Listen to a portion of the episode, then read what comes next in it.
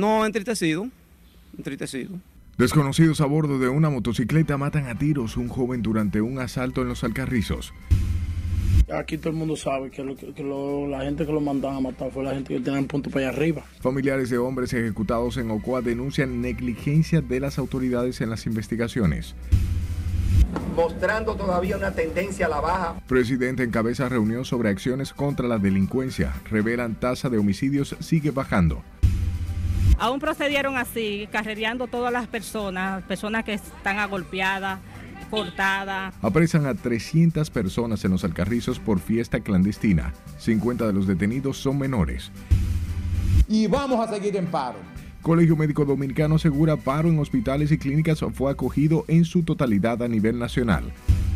Está todo planificado, está todo listo. Con novedades y jornadas extendidas, gobierno asegura todo está listo para el inicio del año escolar 2023-2024. Banco Central informa pausa en el ciclo de reducciones de su tasa de política monetaria se mantiene en 7.75%. Y la Embajada de Estados Unidos en el país pide no colocar fotos íntimas en solicitudes de visas para cónyuge.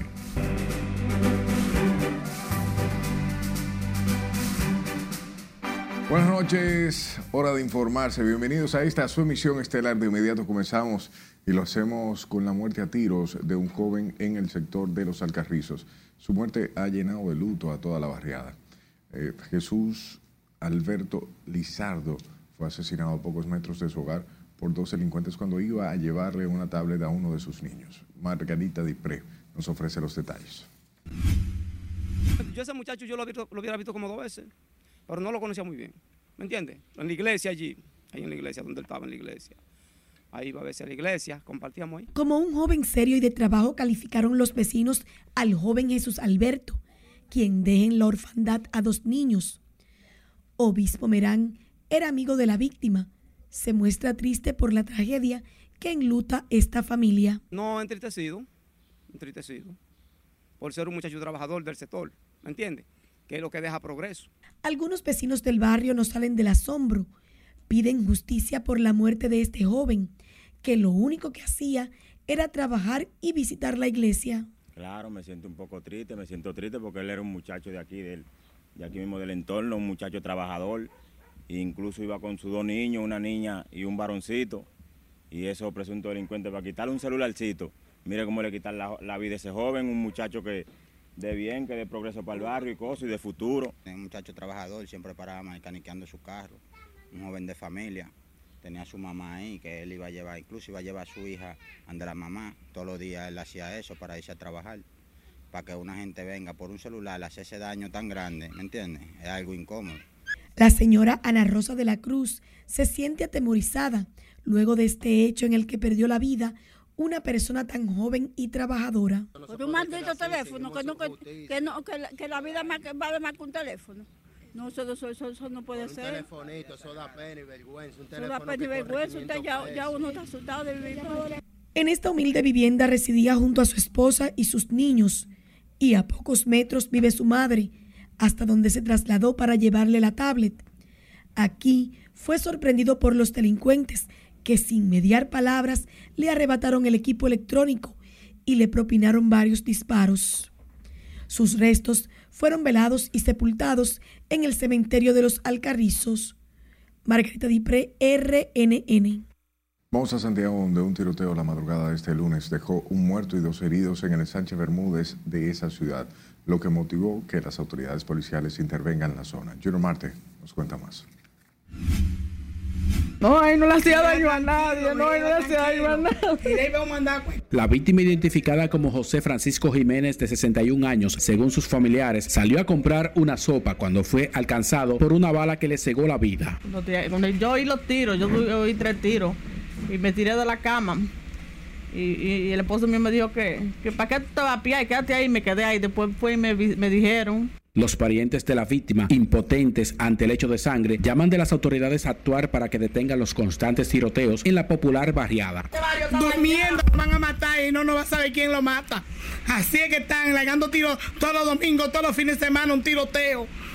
Se le pegan a todos los pendejos, se le pegan a todos los pendejos, hasta que no está en el lío es que se le pegan los tiros. Ahí si no vienen ellos, ahí si no andan ellos, vienen de día contra a molestar a la gente nada más, coño. Por el caso, la policía informó que tienen detenidos a varias personas y hacen el levantamiento de las cámaras de seguridad en la zona. Ese muchacho iba a comprar una sopa y se encontró con esa lluvia de tiro que le cayeron a un muchacho, esa lluvia de tiro a tiro a tiro, y, se y hay uno herido, y a él resultó que le dieron un tiro en la cabeza. Pero yo le aseguro que ese muchacho es serio. Fernando Pérez Valerio, vocero de la policía, dijo que las autoridades tienen conocimiento de que en la zona operan varios puntos de venta de estupefacientes que han sido desmantelados. los cuales lo tenemos, como decimos en el argol popular, como paloma en zinc caliente. En estos puntos de droga donde ya hemos sometido varias personas, hemos realizado varios allanamientos. Ciertamente lo que ocurrió anoche se da en la calle 11 con calle 4. El tiroteo alegadamente se produjo entre bandas que se disputan el control de la venta de estupefacientes en el lugar. Entonces ya usted sabe, General Ten, General Acona, supervise los barrios, nada más no esté en una oficina, nada más. Salga para los barrios para que vea que la delincuencia se está comiendo a Santiago entero. Mientras el cadáver de la víctima fue llevado a la morgue del cementerio del Ingenio para los fines de ley. En Santiago, Junior Marte, RNN. Familiares de los hombres que fueron ejecutados en San José de Ocoa denunciaron negligencia de las autoridades en las investigaciones. Los residentes de Arroyo Caña, donde ocurrió la masacre, exigen a- esclarecer el hecho y reforzar las labores en contra de la delincuencia. Aquí todo el mundo sabe que, lo- que lo- la gente que lo mandaban a matar fue la gente que tenía un punto para allá arriba. Porque yo dije que se encontró el hermano mío. Pero el hermano mío estaba allá atrás con esos muchachos. Y yo vine a la que veían a tiro como que yo eran perros. Aquí, cada cinco y seis días están todos esos problemas por ahí, esa, esos tiroteos, esa vaina por ahí. No tiene miedo hasta de salir. En Rancho Arriba, San José de Ocoa, la familia de los cuatro muertos en esta masacre sigue llorando a sus muertos. Mientras, la Policía Nacional informó que tienen detenidos varios hombres para fines de investigación. Pasemos al sector Los Girasoles, donde cinco personas resultaron heridas motivado por una discusión de tránsito ocurrida en la calle B del referido sector del municipio Santo Domingo Oeste. El reporte indica que una persona a bordo de un vehículo se estacionó en medio de la calle, generando molestia a otros dos individuos, los cuales le vociferaron que se movilizara, lo que desató la trifulca. Los heridos fueron identificados como Marlene Brito, de 27 años, Jason Antonio Gutiérrez, 29 años, Ariel Medina, de 32 años, Smerlin Mateo, de 29 años y Liliana Reyes, de 48 años. Sepa que un joven fue asaltado por dos individuos que se trasladaban en una motocicleta y que a punta de pistola le despojaron de una cadena en un hecho ocurrido en el distrito municipal de San Luis, en Santo Domingo Este. El momento del asalto quedó captado por las cámaras de seguridad en el video y se puede observar al sujeto que sale del interior de un local comercial montarse a una motocicleta. Posteriormente se percató de que su presa traía consigo una cadena que despertó su atención saca una pistola y procede a quitarle la prenda. Posteriormente se ve a la víctima manipular un arma de fuego y realizar varios disparos a sus atacantes. El presidente Luis Abinader encabezó en el Palacio de la Policía la séptima reunión de evaluación a las acciones conjuntas para enfrentar la delincuencia y la criminalidad en el país. Al concluir el encuentro, el ministro de la Presidencia, Joel Santos, informó que las cifras de homicidios siguen bajando. Ana Luisa Peguero nos tiene más detalles. Y también el seguimiento a las actividades que se conocen como los, eh, los teteos. La reunión en la que participaron todos los organismos de seguridad del Estado se extendió por más de cuatro horas en la sede del Palacio de la Policía Nacional. Al ofrecer detalles del encuentro, el ministro de la Presidencia aseguró que la tasa de homicidios por cada 100.000 habitantes ha descendido en los últimos tres meses. mostrando todavía una tendencia a la baja muy positiva gracias a las acciones conjuntas de las diferentes instituciones. Debo destacar la acción de la policía, las Fuerzas Armadas, la DNCD, la Procuraduría con sus fiscales, es decir, todas las, todas las agencias que tienen de una forma u otra que ver con el trabajo policial. Las autoridades indicaron que los conflictos sociales siguen dominando las estadísticas por homicidios, acompañado de los denominados teteos en barrios de la capital y provincias del país.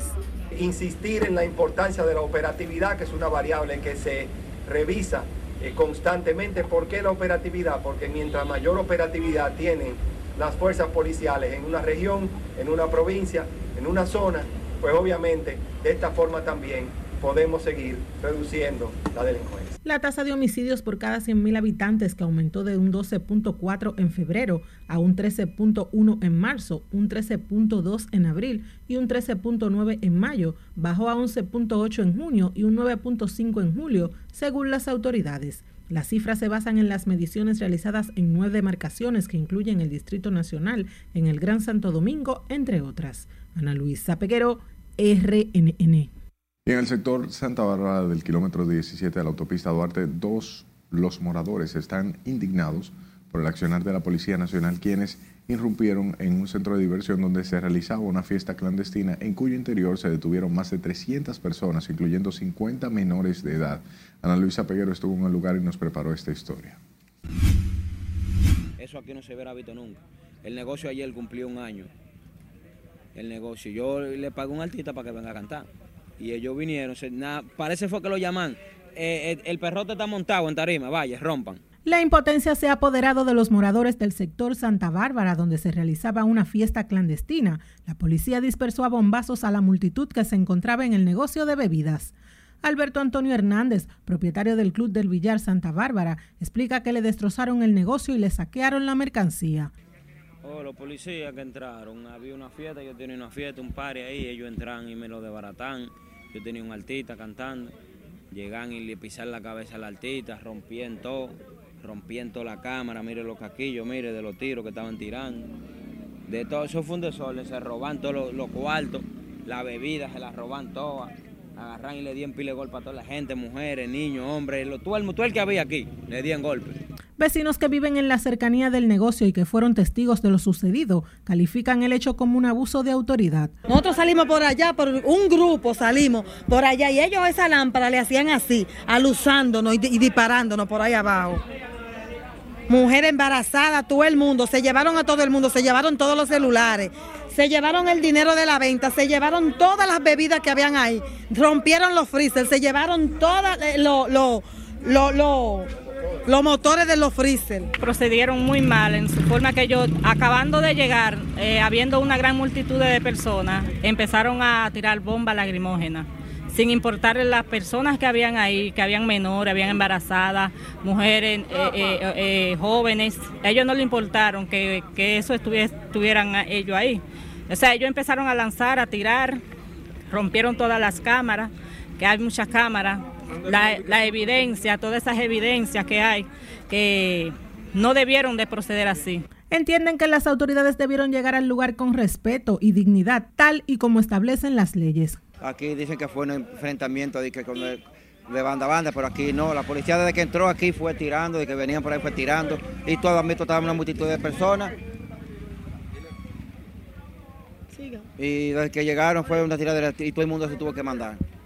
Ellos vinieron y destrozaron todo el negocio, todas las cámaras. Ese negocio, mira cómo lo pusieron ahí. Se llevaron todo, hasta los frises, los motores de los frises lo llevaron. Bueno, sería un abuso porque si van a un negocio no pueden romper todo. Lo que tienen que hablar con los dueños, lo que pasa es cerrarlo y tienen que cerrarlo porque no pueden romper nada. Eso está mal. Algunos que no quisieron hablar frente a las cámaras informaron que en el lugar no hubo muertos y heridos porque nadie estaba armado en el interior del negocio cuando celebraban el Día del Padre. Ana Luisa Peguero, RNN. Es tiempo de nuestro primer corte de la noche. Al volver le contamos que advierte la Embajada de Estados Unidos a los dominicanos que solicitan visa de cónyuge. Además, le contamos el porcentaje que ocupan los motociclistas en los accidentes de tránsito. El Ministerio de Industrias y Minas asegura gobierno trabaja para reducir apagones. Ya regresamos.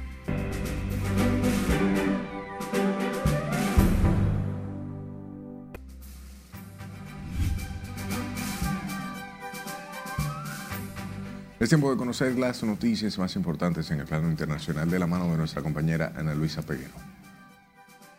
Estados Unidos prometió este lunes apoyo y recursos para la fuerza multinacional liderada por Kenia, que se desplegará en Haití para combatir la crisis, aunque no detalló si esta ayuda será económica o si mandará efectivos. Estamos comprometidos con encontrar los recursos para apoyar a esta fuerza multinacional, pero todavía es demasiado pronto para entrar en detalles sobre cuáles podrían ser esos recursos, dijo el portavoz del Departamento de Estado, Matthew Miller, en su rueda de prensa diaria.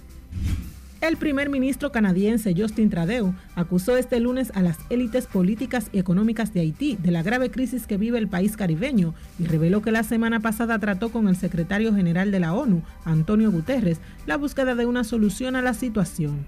Trudeau declaró este lunes durante una rueda de prensa que pese a la inversión de cientos de millones de dólares y la presencia internacional desde hace 30 años en Haití para confrontar la violencia y proporcionar ayuda humanitaria, la crisis es una de las peores en la historia del país. El abogado de Nicolás Petro Burgos, Juan Trujillo, denunció este lunes graves irregularidades en la captura del primogénito del presidente colombiano Gustavo Petro y lamentó la desproporcionalidad y excesividad de la fiscalía en su detención el pasado sábado, ya que según dice lo grabaron desnudo. Trujillo criticó además que en la audiencia en que se formalizó la detención en Barranquilla de Petro Burgos y de su ex esposa, Daisuris Vázquez, por el posible delito de lavado de dinero, no se convocó a la defensa que no tiene forma de controvertir la desproporcionalidad y la excesividad que se hizo con la fiscalía. Policías municipales rescataron a dos niños de 4 y 5 años de edad que estaban dentro de una casa amarrados de pies y manos, según informó este lunes el municipio mexicano de Guadalupe, en el norteño estado de Nuevo León. Los menores de edad estaban en una habitación de alquiler del barrio Polanco de Guadalupe, municipio conurbado a Monterrey, capital del estado. El presidente ruso Vladimir Putin promulgó hoy una ley que impone multas de hasta 30 mil rublos, unos 330 mil dólares, por no presentarse en la oficina de reclutamiento tras recibir la respectiva citación. La medida, publicada en el portal de información legal, entrará en vigor el primero de octubre próximo. De esa forma, al no presentarse en un centro de alistamiento sin justificación, los hombres en edad militar tendrán que pagar entre 10 mil y 30 mil rublos. Una mujer que durante 14 años permaneció secuestrada en una casa particular en una provincia rusa logró poner fin a su cautiverio después de que su captor fuera ingresado en un hospital psiquiátrico, informó este lunes el Comité de Investigación Local. Según el organismo, en otoño del 2009, el sospechoso llevó a la mujer a su casa con el pretexto de beber alcohol y ya no la dejó salir. Tras agravarse su enfermedad mental, el hombre fue trasladado a un centro de tratamiento y la mujer pudo abandonar el domicilio en el que se encontraba retenida. Un francés famoso por escalar enormes construcciones por el mundo perdió la vida tras caer desde lo alto de un edificio residencial en Hong Kong, informaron los diarios de China. Remy Lucidi, conocido también como Remy Enigma, fue visto por última vez con vida golpeando la ventana de un penthouse en el piso 68, uno de los edificios de un complejo en China, la noche del jueves pasado, según una fuente familiarizada con el caso y citada por los medios.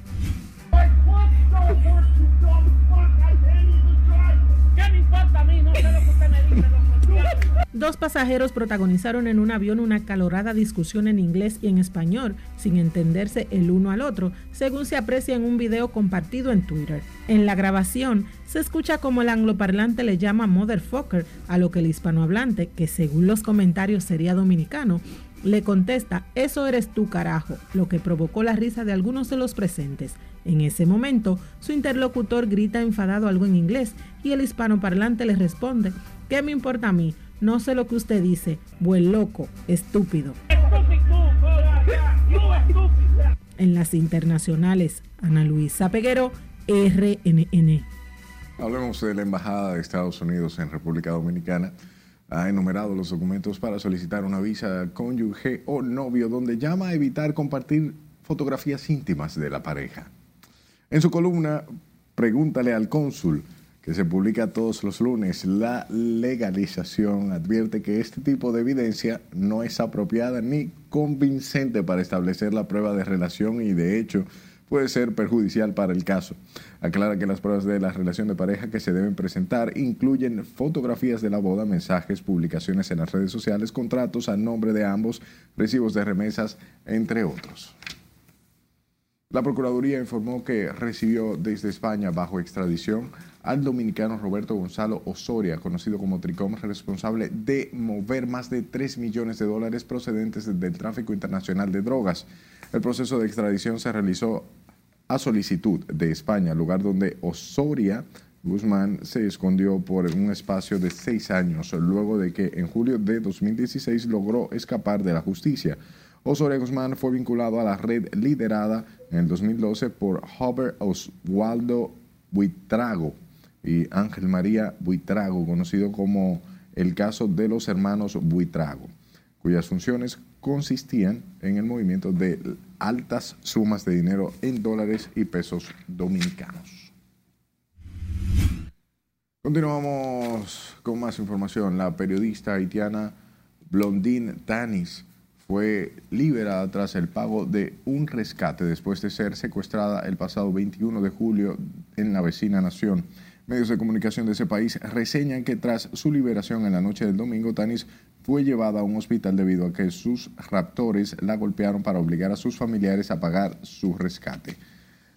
Blondine Tanis del programa Tribune Matinale de la radio Renovación FM fue secuestrada cuando entraba en su casa en el barrio de Delmas en Puerto Príncipe.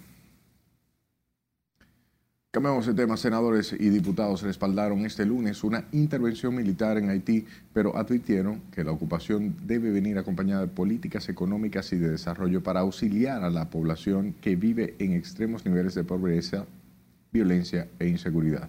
Con más, Nelson Mateo. Hacer un país seguro, tranquilo, y se puede hacer elecciones libres y transparentes, elegir una autoridad legítima de Haití en el Congreso Nacional analizaron la propuesta de Kenia, país africano que se ha comprometido con encabezar una misión de paz en Haití.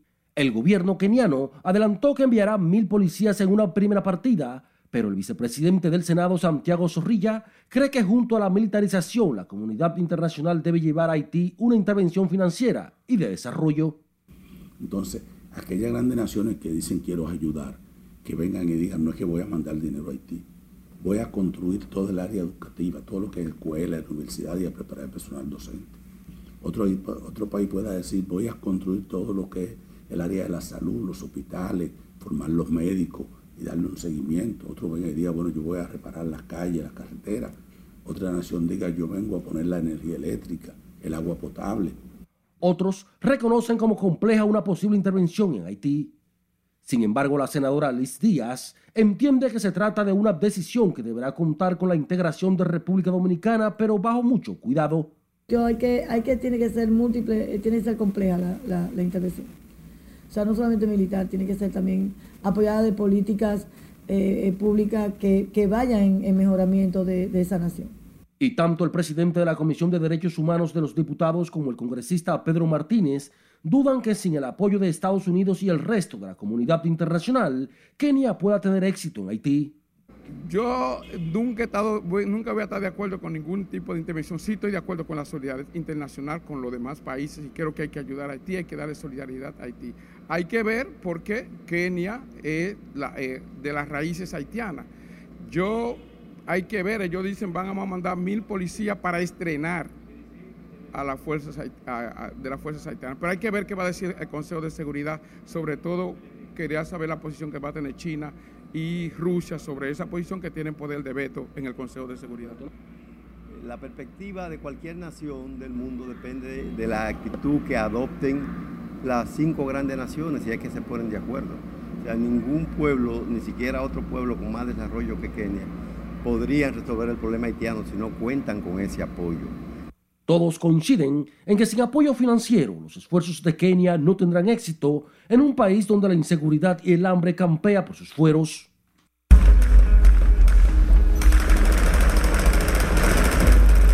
La última fuerza de paz enviada por Naciones Unidas y su Consejo de Seguridad de la MINUSTAP, encabezada por Brasil, fue retirada de Haití bajo serias denuncias de abusos sexuales y haber llevado el cólera a la empobrecida nación. Nelson Mateo, RNN. Vamos a San Juan, donde comunitarios que residen en la comunidad de Babor hicieron una colecta para mejorar las condiciones de su camino vecinal ante la falta de atención de las autoridades locales a los problemas que afectan esa laboriosa comunidad. Luis César Mateo nos cuenta. Con sus propios recursos, los comunitarios de Babor compraron picos, palas, machetes y otros artículos para mejorar las condiciones de la vía por la que transitan. Al ver la situación, me reuní con mi, con mi comunitario y estamos aquí resolviendo la situación, de, de- especialmente aquí de, de- de la lomita arriba, como le dicen aquí en Babor arriba. Narran que tienen que atravesar serias dificultades para salir de la zona cada vez que llueve debido al mal estado de su camino vecinal. El que puso la luz venía a, a hacer la carretera y vinieron dos guaguas de Santo Domingo a medir la carretera, que la midieron. Afirman sentirse abandonados de parte de todas las autoridades, de quienes dijeron solo se acuerdan de la zona en tiempos de campaña. un grupo de hombres y mujeres de esta comunidad eh, realizando una jornada de limpieza y remozamiento de camino vecinal. Como ustedes ven, estamos en una situación bien crítica. Eh, las autoridades por aquí lamentablemente nos han abandonado. Además del mal estado de la carretera, los habitantes en la comunidad de Babor carecen de servicios de agua potable debido al deterioro del acueducto. Las aguas quitan las mujeres la prove camino arriba y camino abajo por rumbo, por causa de un reservorio que sacaron el agua de su cauce y hoy ni las culebras hayan valor de beber. La comunidad de Babor está ubicada en la zona oeste del municipio de San Juan de la Maguana y se destaca por su alta productividad agrícola y ganadera. En San Juan de la Maguana, Julio César Mateo, RNN. Hablemos de las estadísticas que colocan a República Dominicana como el país con mayor tasa de mortalidad causada por las lesiones en accidentes de tránsito en el ámbito mundial, de acuerdo con los más recientes levantamientos estadísticos, preocupan a legisladores, funcionarios y dirigentes choferiles que trabajan para implementar medidas que ayuden a disminuir estas cifras. Completa la información Scarlett Guichardo. En República Dominicana se registran al menos 65 muertes por cada 100.000 habitantes producto de algún accidente de tránsito, según estadísticas internacionales. eh, eh, el asunto de la muerte por accidente, cuando trabajemos para bajar la velocidad, adaptarnos al, kilometraje que lleva eh, eh, en, la ciudad del vehículo, si es a 30 es a 30, si es a 20 es a 20, porque en el exceso de velocidad es que eso, eso, es, eso es factal. En la cumbre fueron uno de los puntos fundamentales que acusaron al país de, de- que corren como locos aquí y de que no respetan las señales de tránsito.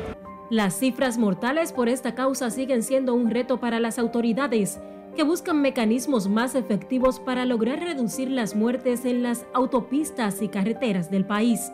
Ya tendremos implementada la licencia por puntos, tenemos una fiscalización más efectiva para que la gente que se atreva a violar la ley entonces tenga más que una multa, pueda tener eh, también la pérdida de puntos de la licencia. Y esto puede ponerlo incluso a perder de por vida el documento, aparte de todos los elementos que estamos utilizando de seguridad vial, las 300 intersecciones seguras que estamos implementando. Debido a esta problemática, el gobierno tiene que invertir importantes recursos en los hospitales traumatológicos, que a diario reciben decenas de pacientes accidentados, muchos de los cuales quedan con lesiones permanentes si logran sobrevivir. Sin embargo, expertos en la materia consideran necesario una campaña de educación vial más efectiva y de manera permanente para que la población tome conciencia sobre el tema, además de continuar trabajando en mejorar las autopistas y avenidas de mayor riesgo en el territorio nacional. Según el conteo del estudio publicado recientemente, República Dominicana ocupa el puesto número uno de muertes por accidentes de tránsito en el mundo. Le siguen República de Zimbabue, Venezuela, Arabia Saudita y Tailandia, con 41, 39, 36 y 32 muertes por cada 100.000 habitantes, respectivamente. En Vietnam, de acuerdo con el informe, ocurren 31 decesos, en Irak 27, en Sudáfrica 22, mientras que en Nigeria y Armenia son 21 y 20 los fallecimientos. Los territorios mencionados forman parte del top 10 del registro. Los accidentes de tránsito en su mayoría son evitables y para ello es necesario que los conductores manejen con prudencia, respeten las leyes de tránsito y eviten el uso del celular frente al volante. Es Carelet Guillardo, RNN. A propósito, el 68.7% de la mortalidad por accidentes de tránsito que se producen en el país involucra a conductores de motocicletas, según un estudio del Observatorio Permanente de Seguridad Vial. Las cifras arrogaron que desde el 2016 hasta el 2022 han fallecido trágicamente al menos 10.976 motociclistas, siendo los dos últimos años los de mayor tasa de mortalidad. Los accidentes de tránsito dejan alrededor de 65 muertes por cada 100.000 habitantes cada año, de acuerdo al levantamiento estadístico de la plataforma World of Statistics. El ministro de Energía y Minas, Antonio Almonte, aseguró que los informes recibidos de las empresas distribuidoras de energía evidencian que las sedes trabajan de manera integral para reducir las tandas de apagones y resolver algunos inconvenientes sobre reportes de alta facturación. Asimismo, el funcionario aseguró que la inversión del gobierno, sumado a los 427 millones de dólares de inversión extranjera en proyectos de, energía renovable. Esas distribuidoras tienen sus gerentes y su consejo de administración y tienen más detalle técnico de lo que se hace cotidianamente. De todas maneras, eh, eh, las informaciones que estamos recibiendo indican que se está trabajando en resolver ese problema. Antonio Almonte ofreció las declaraciones tras encabezar una misa de acción de gracias por la conmemoración del décimo aniversario del Ministerio de Energía y Minas.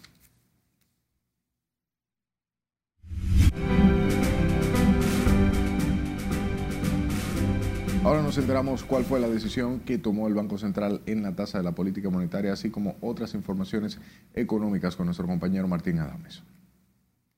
Gracias. Buenas noches. Tomando en cuenta el entorno internacional, la Junta Monetaria decidió hacer una pausa en el ciclo de reducciones de la tasa de interés, pero mantiene la proyección de que la inflación continuará desacelerándose en lo que resta de año. El Banco Central de la República Dominicana, en su reunión de política monetaria del mes de julio de 2023, decidió mantener su tasa de interés de política monetaria en 7.75% anual. Esta pausa en el ciclo de reducciones de la tasa de interés toma en consideración los factores de incertidumbre en el entorno internacional. Al dar a conocer la decisión, la entidad destacó que la variación mensual en el índice de precios al consumidor fue de 0.22% en junio, un indicador de que la inflación interanual continuará desacelerándose desde un máximo de 9.64% en abril de 2022 a un 4.00% en junio de 2023, equivalente a una caída de 564 puntos básicos durante este periodo. Energía Natural Dominicana, ENADOM, inició el llenado del segundo tanque de gas natural de 120 mil metros cúbicos, la segunda infraestructura de esta naturaleza que operará en el país y levantada en Andrés Boca Chica con una inversión de más de 250 millones de dólares. El proyecto, cuya construcción se inició en enero de 2021 a cargo de la empresa contratista coreana POSCO Ingeniería y Construcción, permitirá el abastecimiento de unos mil megavatios de energía adicionales a gas natural y aumentará un 66% la capacidad de distribución de gas natural regasificado. La calificadora de riesgos Fitch Ratings cambió de estable a positiva la perspectiva nacional de largo y corto plazo y otorgó una calificación de A al Banco Múltiple Santa Cruz.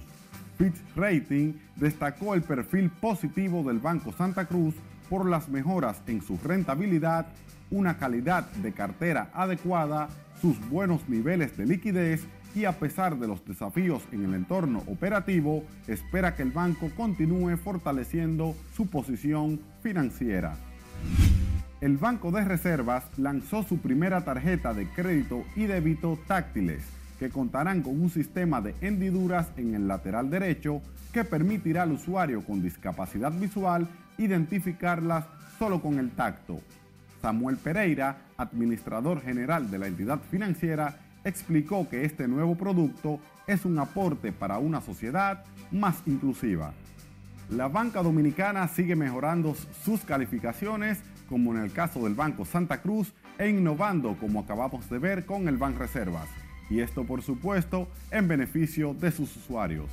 Hasta aquí las económicas. Continúe con la emisión estelar de Noticias RNN. Y vamos a seguir en paro. Y lo vamos a profundizar. Es momento de otra pausa comercial al volver detalles sobre el paro de labores en clínicas y hospitales. Él convulsionó dos veces. La colaboración. También le diremos de qué se trató el acuerdo firmado entre la directora de ética y el presidente del Senado. Para ganar las elecciones, en primera vuelta, en el 2024 se requieren 2.800.000 votos y la Fuerza del Pueblo y el Partido Demócrata Institucional firman acuerdo político. Esta es la emisión estelar de Noticias RNN. No le cambie.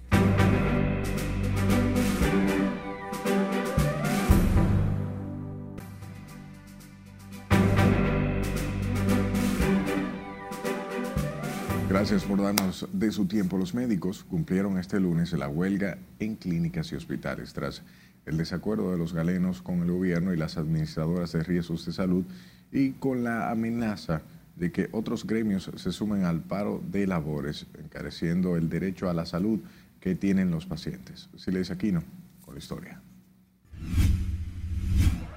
Cientos de pacientes que acudieron hoy a las clínicas y hospitales de la capital desde comunidades lejanas se quedaron sin recibir el servicio médico. Él tiene una gastrotomía se alimenta por ahí. Uno de los tantos casos es el de la madre soltera Victoria Ortiz, quien vino desde Bonao con sus niños, uno de ellos con un proceso de alimentación enteral. Nosotros somos más o menos nativos de Villa Altagracia.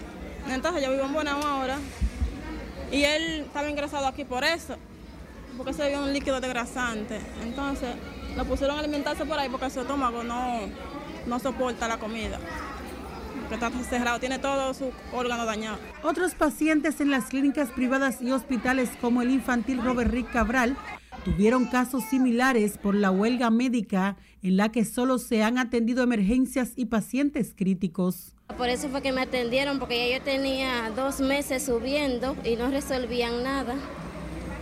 Entonces, eh, como soy de lejos, me hicieron el favor y me la atendieron. Que él, él convulsionó dos veces. Nosotros lo hemos llevado a distintos médicos, entonces lo traemos aquí para eh, ver si nos mandan ante el doctor que tiene que ver con la cabeza, para que le hagan un estudio. Pero entonces no pudimos lograr la consulta porque están en huelga. Oh, que soy desfavorable para los pacientes. Imagínate, solamente de, de, pago extra uno tiene que pagar dos mil pesos con el seguro. Imagínate sin el seguro, eso te aumentaría el costo de la consulta. Lo peor es que las amenazas del colegio médico son de agudizar las paralizaciones, acompañadas de otros gremios como las enfermeras, odontólogos y bioanalistas. Y vamos a seguir en paro. Y lo vamos a profundizar, pero con el pueblo. Según el presidente del Colegio Médico, doctor Senencaba, el paro fue acogido por los galenos de todo el país ha sido asumido por toda nuestra vasta membresía. Es lamentable que tengamos que llegar a estas circunstancias. Los paros hospitalarios no son buenos. Entre las demandas que mantienen el tranque en las conversaciones están mejoras en los beneficios, ampliación del Plan Básico de Seguridad Social, del catálogo y cobertura en medicamentos.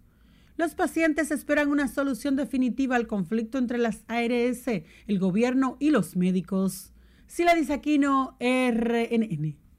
Paralelo a esto, el presidente de la Asociación Nacional de Clínicas Privadas salió al frente en la crisis que afrenta o bien enfrentan las administradoras, administradoras de riesgos de salud eh, tras asegurar que las ARS no han cumplido completamente con el acuerdo que arribaron meses pasados. En ese sentido, el doctor Rafael Mena explicó que las ARS solo le han indexado a las clínicas un 15%.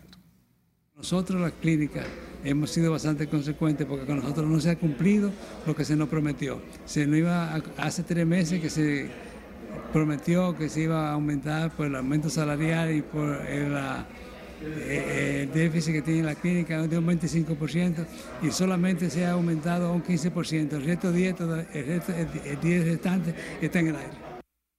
Mena dijo que los centros privados se mantienen dando la atención a los pacientes que son los más afectados con las huelgas.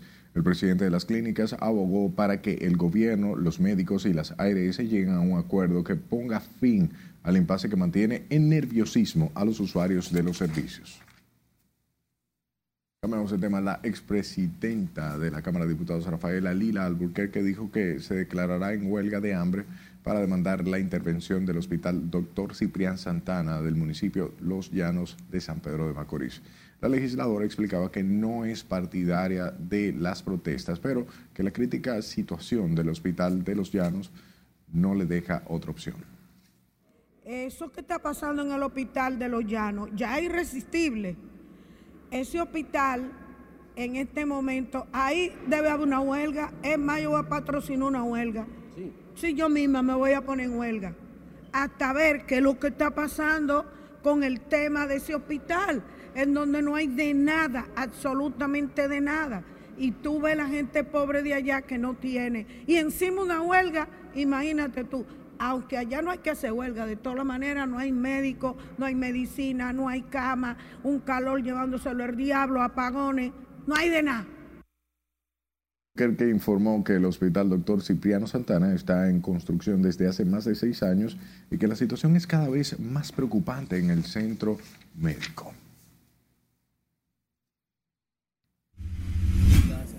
Por otro lado, la dirección del Hospital Infantil Robert Reed Cabral inauguró hoy la remodelada morgue del, importante centro de salud de referencia nacional. Durante la actividad, el doctor Clemente Terrero resaltó la importancia del área donde son llevados los cadáveres de niños fallecidos previo a ser retirados por sus familiares.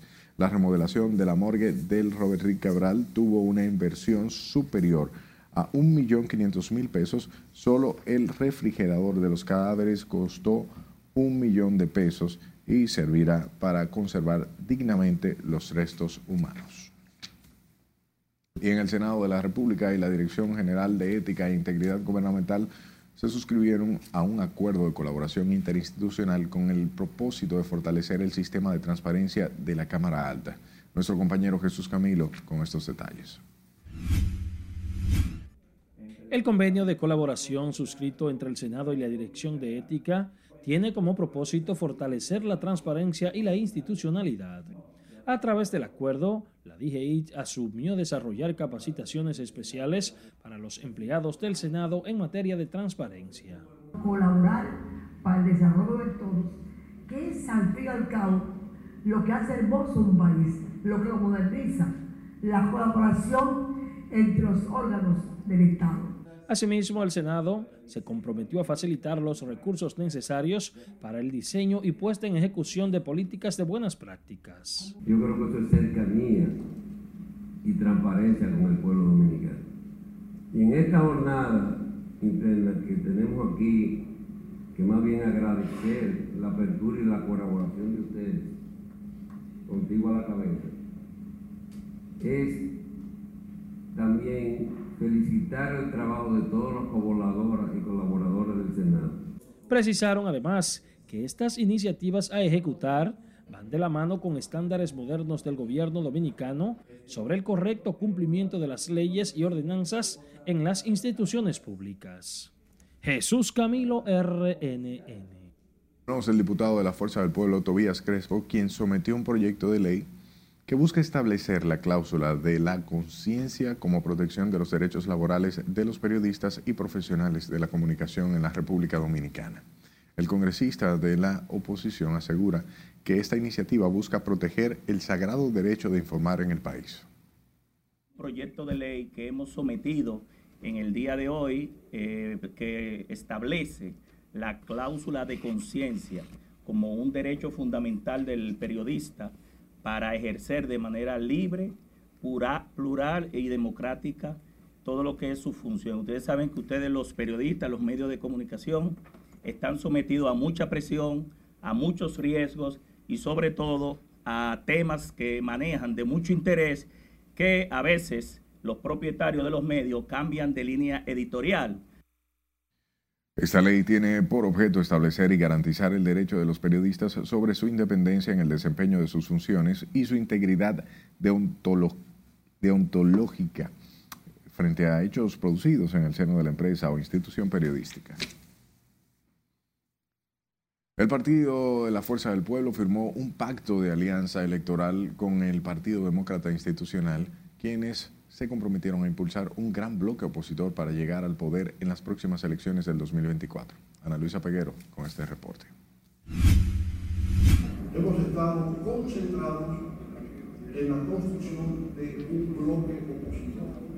La alianza política fue rubricada por el presidente de la Fuerza del Pueblo, Leonel Fernández, y del Partido Demócrata Institucional, Ismael Reyes. Tras lanzar críticas contra el gobierno, el expresidente Fernández aseguró que la Fuerza del Pueblo trabaja de manera monolítica para alcanzar más de 2 millones de votos en el próximo torneo electoral del 2024 y así alzarse con la victoria presidencial en primera vuelta.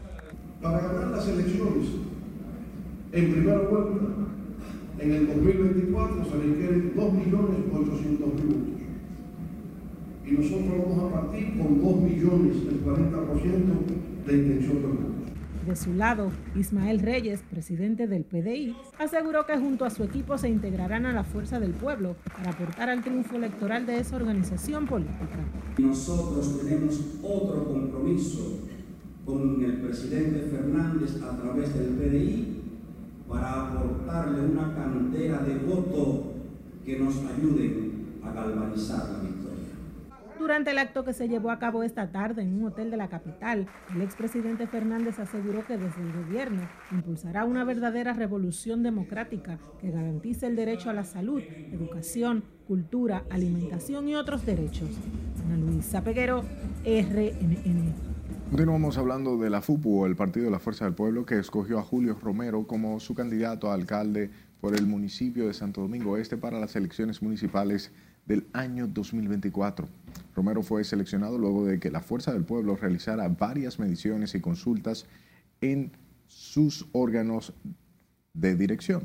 Los demás precandidatos que se sometieron al proceso fueron Hazel González, Leandra Costa, Surún Hernández, Tony Herrera y Julio Núñez. Se recuerda que el hoy aspirante alcalde Julio Romero fue acusado de tener relaciones sexuales con una menor de edad.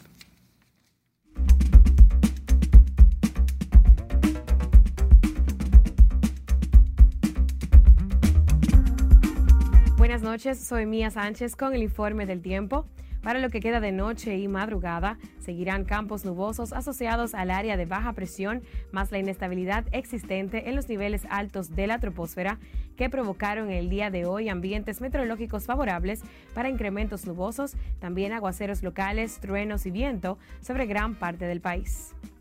Para mañana martes, una onda tropical aportará mayor humedad e inestabilidad sobre nuestra área, por lo que desde horas matutinas se generarán aguaceros, chubascos locales con tronadas aisladas en el Gran Santo Domingo, Monte Plata, La Romana y La Alta Gracia mientras que para la tarde se esperan lluvias más intensas, siendo estas en forma de aguaceros acompañados de tormentas eléctricas y también viento en Espaillat, Puerto Plata, Santiago, Valverde, Santiago Rodríguez, Dajabón, Montecristi, San Juan y Elías Piña. En cuanto a las temperaturas, específicamente en el Gran Santo Domingo para mañana martes, la máxima será de 32 grados Celsius, la sensación térmica será de 37 grados Celsius aproximadamente, con humedad de 83%.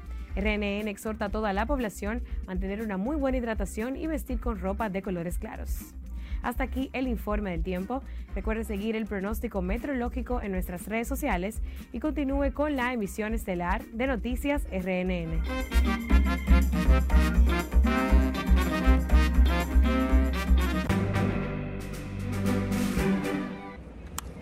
Vamos a nuestro último corte de la noche cuando estemos de vuelta. En último día de cambios, el dominicano Jamer Candelario llega a Chicago que van a fortalecer tanto la gestión del año escolar. Presidente Abinader garantiza inscripciones para nuevo año escolar. Los dominicanos podemos con orgullo exhibir un espacio de gran valor que le ha dado la comunidad neoyorquina. Y todos los detalles sobre la parada dominicana en el Bronx. Ya regresamos.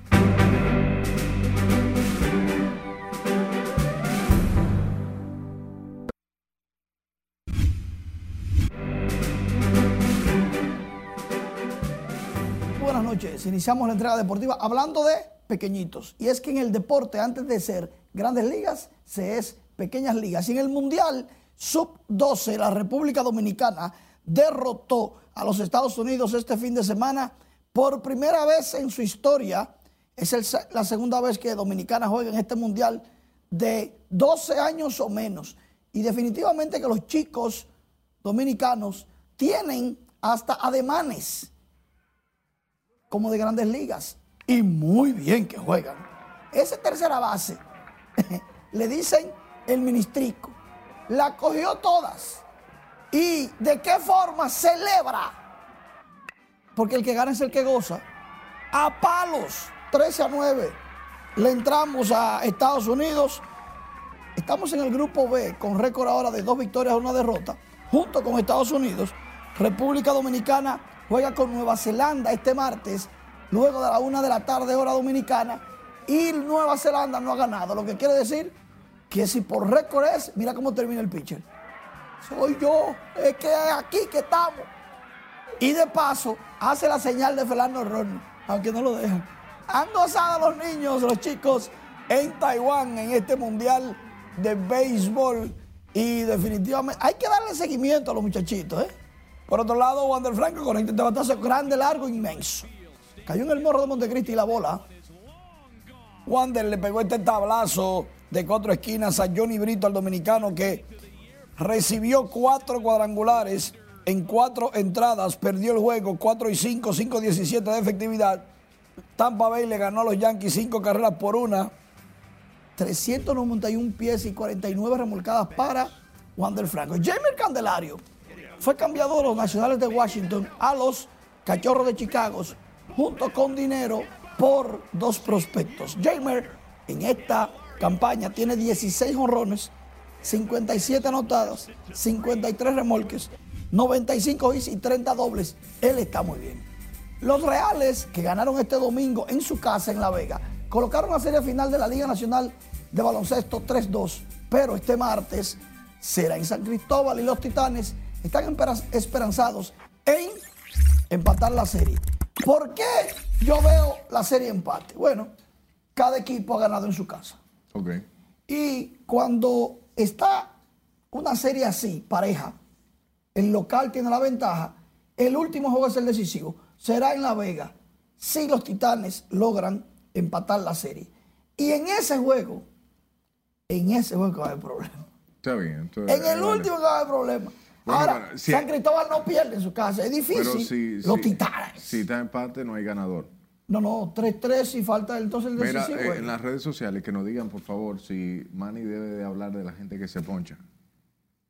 Y la que coja se polvora, no. el presidente Luis Abinader garantizó este lunes que ningún niño o niña se quedará fuera de las aulas tras anunciar que todo está listo para el inicio del año escolar pautado para iniciar el 28 de agosto. Jesús Camilo nos dice más. Está todo planificado, está todo listo. El presidente Luis Abinader encabezó en el Palacio Nacional la rueda de prensa para anunciar de las novedades del año escolar 2023-2024. Aquí ratificó que el gobierno tendrá los cupos necesarios para que ningún estudiante se quede fuera de las aulas. Los avances que se han ido caminando, que se han ido realizando, que van a fortalecer tanto la gestión del año escolar como en la parte administrativa como también en la parte técnica. El mandatario aseguró que su gobierno trabaja de manera incansable para continuar mejorando la calidad de la educación en el país. En la parte de la infraestructura se anuncia eh, que ya están trabajando hace un tiempo esos 3 mil millones que se han repartido para mejorar y eh, remozar el mantenimiento de miles de escuelas básicas y también de liceos. Las autoridades educativas anunciaron algunas novedades para el año escolar que inicia el próximo 28 de agosto. Es la primera vez que yo recuerdo, y tengo mucho tiempo en el sector de educación, que el presidente de la República se interesa en dar a conocer todos los detalles, todos los preparativos del inicio del año escolar, un mes antes de la fecha pautada. Estamos desarrollando la jornada de capacitación de verano 2023-2024 con las temáticas que vamos a abordar en la formación de los docentes. El Ministerio de Educación informó además que para este año escolar se ejecutarán una serie de proyectos a fin de mejorar la calidad educativa, la inclusión y el acceso a recursos destinados al aprendizaje para los estudiantes de todo el país. Jesús Camilo RNN.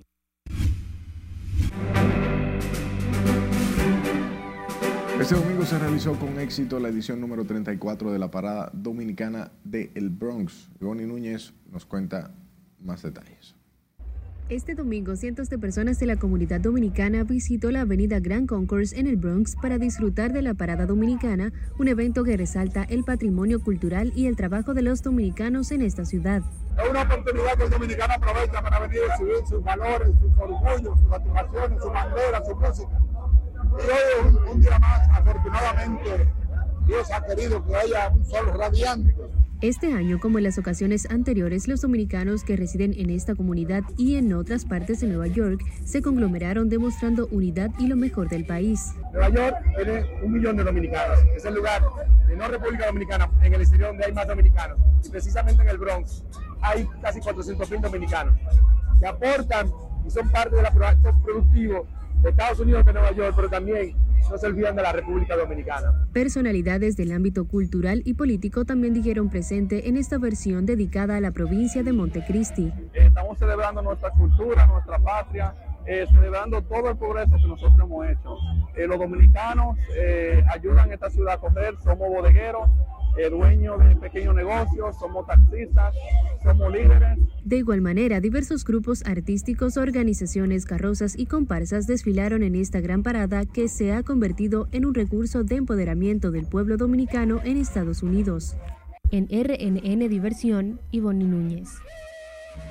Gracias por su atención hasta este momento. Pase feliz resto de la noche.